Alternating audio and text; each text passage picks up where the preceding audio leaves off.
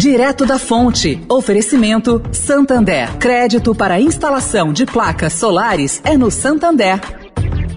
O Santander acredita num mundo mais sustentável.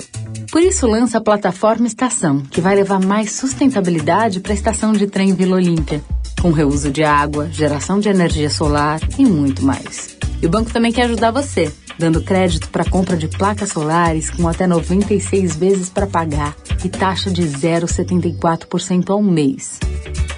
Busque por CDC Solar Santander e saiba mais. Santander. Direto da Fonte, com Sônia Rassi.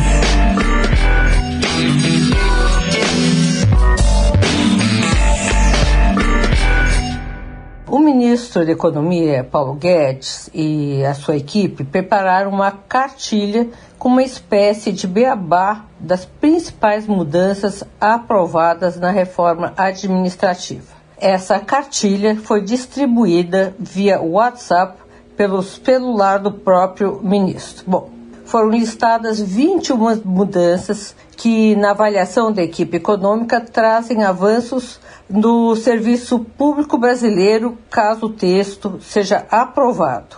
Entre essas mudanças, há aí uma eliminação de benefícios para novos servidores, como férias superiores a 30 dias e promoções baseadas exclusivamente em tempo de serviço. A proposta não retira dos atuais servidores esses direitos já adquiridos. Agora, depois de um vai e vem de alterações no parecer, o relator dessa proposta apresentou o relatório final na véspera da votação, sem tempo para uma discussão.